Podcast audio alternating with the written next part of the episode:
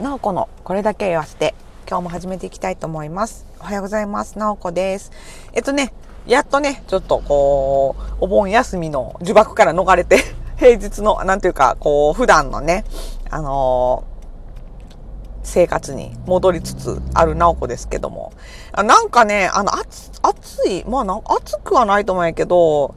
なんですかね、あのー、ちょっと湿気が多いからかな。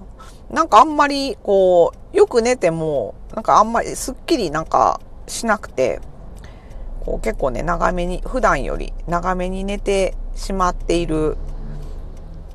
あの、感じがするなおこなんですけれども、皆さんいかがお過ごしでしょうか？京都相変わらずお天気が悪くてですね、あの、今日もなんかもうめっちゃ曇ってます。もう雨が今にも降りそう。もういつまでこの天気悪いんやろうって感じやけど、まあね、まあ、そこはねもうどもう自分の力ではどうしようもないので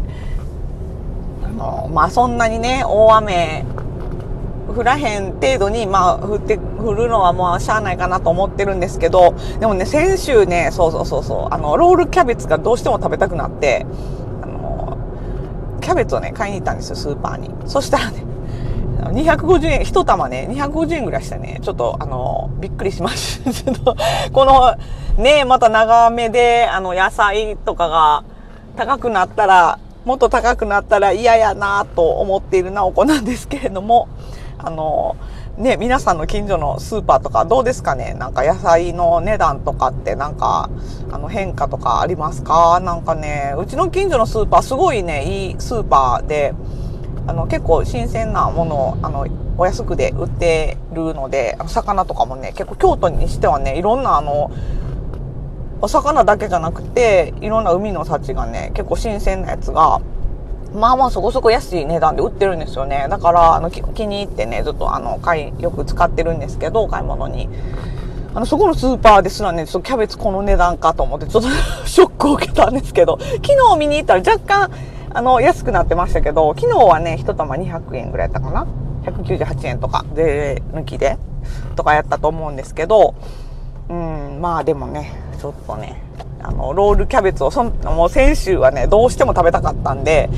あの、高いなって思いながら 買ったんですけど、ね、ちょっと、そう、ほんで週末にね、お好み焼きとかもして、ちょっとキャベツをね、いっぱい使って、新鮮な、せっかくあの、いいキャベツを買ったので、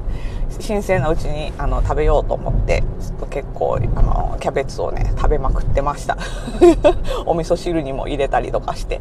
あのキャベツを堪能しましたけれども。まあ美味しいキャベツでしたけどね。あのさすがに高いだけあってあれでこうスカスカのキャベツやったらちょっと 怒りますけどあのまあまあ美味しかったのであのちょっと高かったけどよしとしましょうか。ね。どうなんやろあの他の地域でも結構野菜とか、まあ、種類によってもねとか時期にもよると思うんですけど、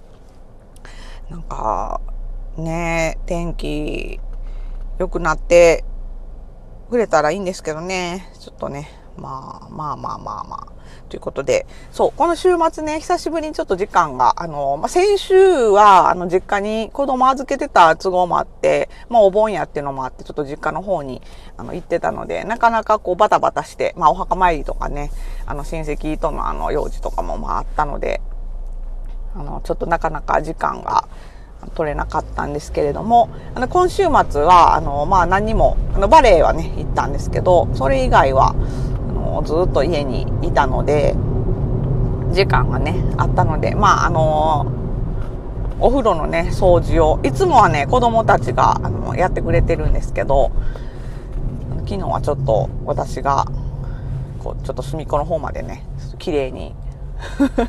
洗う洗ってこうちょっとねすっきりさせようというので昨日お風呂掃除をしたりあとはその本をねちょっとあの読んだりとか。ちょっとしばらくなかなかあの本まとめてね読む時間とかも取れなかったんですけど久しぶりに今度日時間あるっていうことでねちょっと本を読んでみたりとかしてました。でその中でねあの読んだ本の中で結構なんか面白い本があったのでちょっと紹介したいなと思うんですけど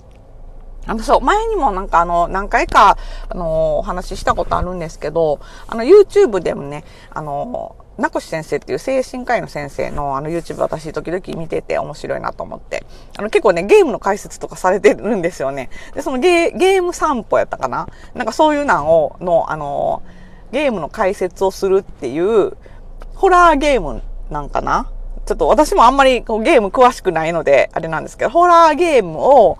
こうやってるこう画面を見ながら、その名越先生が、あ、この場面はこういうことを表してるんじゃないかとか、なんかそういう解説をね、あの、心理学とかの方面から、こういろんな解説をしてくれるっていう結構面白い、あの、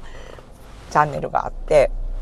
で、そういうのを、あの、時々見てるんですけど、そこでね、あの、体壁論っていうのがよく出てくるんですよ。で、体壁論って気になってたんですけど、なんかなかなか、あの、それに関する本を読む機会がなくって、で、やっとね、ちょっとあの、まあ、その体壁論自体の、あの、元、元のその野口先生っていう方、あの、生体師の先生なんかな？っていう方が、その体壁論っていうのを、あの、編み出さはった。編み出さはったというかなんかこう、考え出さはったみたいなんですけど、なんかその本自体はね、ちょっとね、あの、私がいつも本読んでる、あの、Kindle では、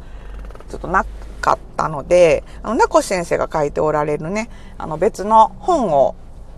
あの、ちょっと、あの、読ませていただいて、そこに、あの、軽く、その体壁論についても、あの、解説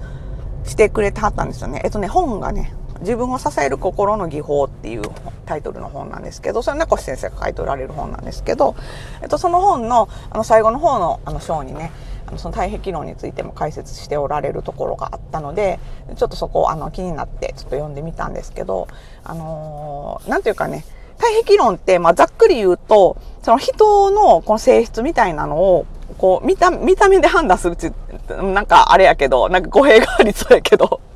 こう、なんていうか、あのー、体のね、癖として、こう、こういう、あの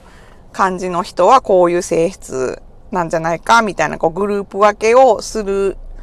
ような、あの、あれなんですけども、でね、いろんなね、そのタイプ、なんか10種類のタイプに、こう分類、人を分類して、で、あの、ね、どういう、こういう、この人はこういう性質なんじゃないかみたいなのをこう見た目で、見た目から、あの、なんていうかこう捉えるっていうような、あの、ことなんですけど、だかね、こう10種類、まあ1種から10種っていうのが分かれてて、まあ例えばね、1種だったら頭脳タイプの、えっと、陰陽でいう陽ね、あの、プラスの方。のタイプとか、2種は、その頭脳タイプの陰、あの、陽、陰陽の陰の方。えっと、だから、えっと、その2種っていう人は、まあ、受け身で自分の考えっていうよりかは、こう、他の人の言葉に左右された、されやすいような性質がありますとか、そういう、全部の、あのなんていうか、種類、10種類について、こういう性質で、まあなんか見た目的には、まあ例えば2種の方やったら、体が細くて上半身が貧弱で首に力が感じられない。とか、そういうね、なんかあの、特徴、見た目の特徴にそれを落とし込んでいくっていうような、なんかすごい面白いことをやってはって、で、ええー、と思って、まあでもちょっとね、その見た目で人を判断するってどうなんかなってちょっと思うじゃないですか。それね、いろんな見た目の人がいはるわけで、その見た目でね、あの、この人どういう性質みたいなのが、まあ分かったら、まあ、そういう、あの、精神科医とかそういう感じの方、先生とかがね、こういろんなこうカウンセリングとかする上では便利なのかもしれないですけど、まあ一般的にそう人って見た目で判断したらダメ、ダメよみたいなことを学校で習ったりとかするじゃないですか。あのね。だから、まあど、どうなんって思うけど、まあでも、なんていうか、こう自分の、もう他他人がどどうこうっていうのはももちろんあるんやろうけど、まあうちらって別にそういうなんを、あの、なんていうか別に職業としてやってるわけじゃないので、他人がどうこうよりも自分がどういう性質なんかとかをもう一回なんかこう見つめ直すというか、とか、あとは自分が人のことをどういうふうに見てんのかみたいなのをなんかこの、この体壁論を通じて、こう、もう一回観察、自分のことをこう観察する。自分のことを観察するとか、自分が人のことを見るときに普段どういう目で見てんのかみたいなのを、こうちょっと振り返ってみるっていうのにはすごいなんかいいツールかもしれへんなと思って、ちょっと面白いなと思って読んでました。あのまあ私ね、なんか自分でなんかいろいろ読んでみたけど、どれに当てはまるかいまいちよくわからないんだけど。まあちょっとね、あのまあち、ょっとざっと読んだだけなんで、あの、もう一回ね、ちょっとよく読んで、あのー、自分なりにこう、なんていうかね、理解を深めて、ちょっと、あのー、なんていうか自分の生活にも活かしていけたら、なんかヒントとして活かせていけたらなって思ってます。でも結構なんか面白いなと思って、なんかちょっと面白そうじゃないですか。なんか 私の説明が下手くそすぎて多分伝わってないと思うけど、あの、またよかったね、その YouTube でね、あの、名越先生が、あのその太平記論について結構、あの、語っておられる回も、あの、あるので、あの、見ていただいたらね、すごいなんか面白いと思いますので、ちょっと今日はそういう、あの、太平記論の、あの、紹介でした。あのね、結構ね、あのー他の方もいろいろなんか多分本書いておられるんやと思うんですけど、名越先生のね、説明がすごいなん、なんというか、あの、面白くて聞きやすいと思うので、あのね、うん、なんか本とか読むと結構やっぱた、なんか難しい感じがするんですよね。私もなんかこれ本読んで思ったけど、その名越先生すごいこう、なんていうかこう面白く説明してくれてはるんやけど、その動画とかやと。でもなんか本で自分で読むと結構、あ、なんか結構難しいな、やっぱりと思って。だから、その YouTube から入ってこういろんな本読むとかっていうのが結構なんかこう入っていきやすいかなとかっては思いました。ちょっと私もね、こういろいろまた本を読んでみて、ちょっとまた分かったこととかあったら、あのお話できたらなって思います。ではでは、今日はちょっとね、もう時間が来てしまったので、ここら辺にしとこうかなと思います。では、今日もお仕事頑張って行ってきます。なおこでした。じゃあね、バイバイ。